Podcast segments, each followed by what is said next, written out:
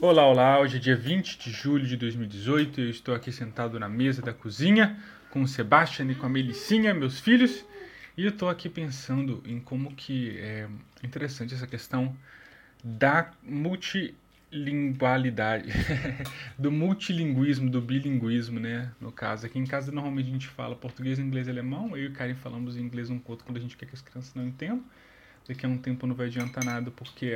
Um, a Melissa vai começar a entender inglês também.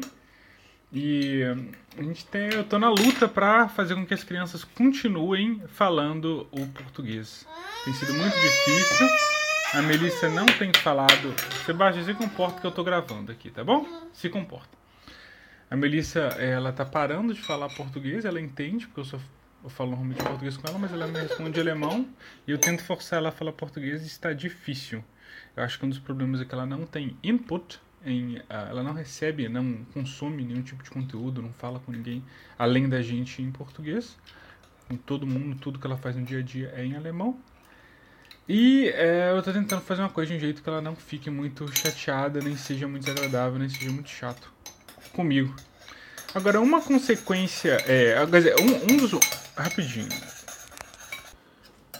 Voltei, voltei, agora que as crianças pararam de fazer barulho. Então, é, uma das coisas que. Um uma das coisas que levam a Melissa a não falar português é a questão de que ela não consome e que ela não tem muito contato ouvindo português durante o dia, além de da gente falando aqui em casa.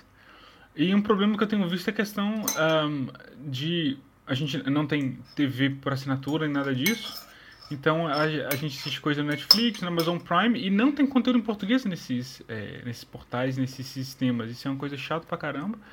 É, o Netflix tem bloqueado proxy, então assim, tá complicado. Eu tenho que buscar uma alternativa que não seja só galinha pintadinha e que não seja só o, o canal no YouTube da Turma da Mônica para as crianças poderem assistir coisas em português e tem sempre conteúdo atual, conteúdo interessante. Se alguém tiver alguma dica sobre isso, pode me falar.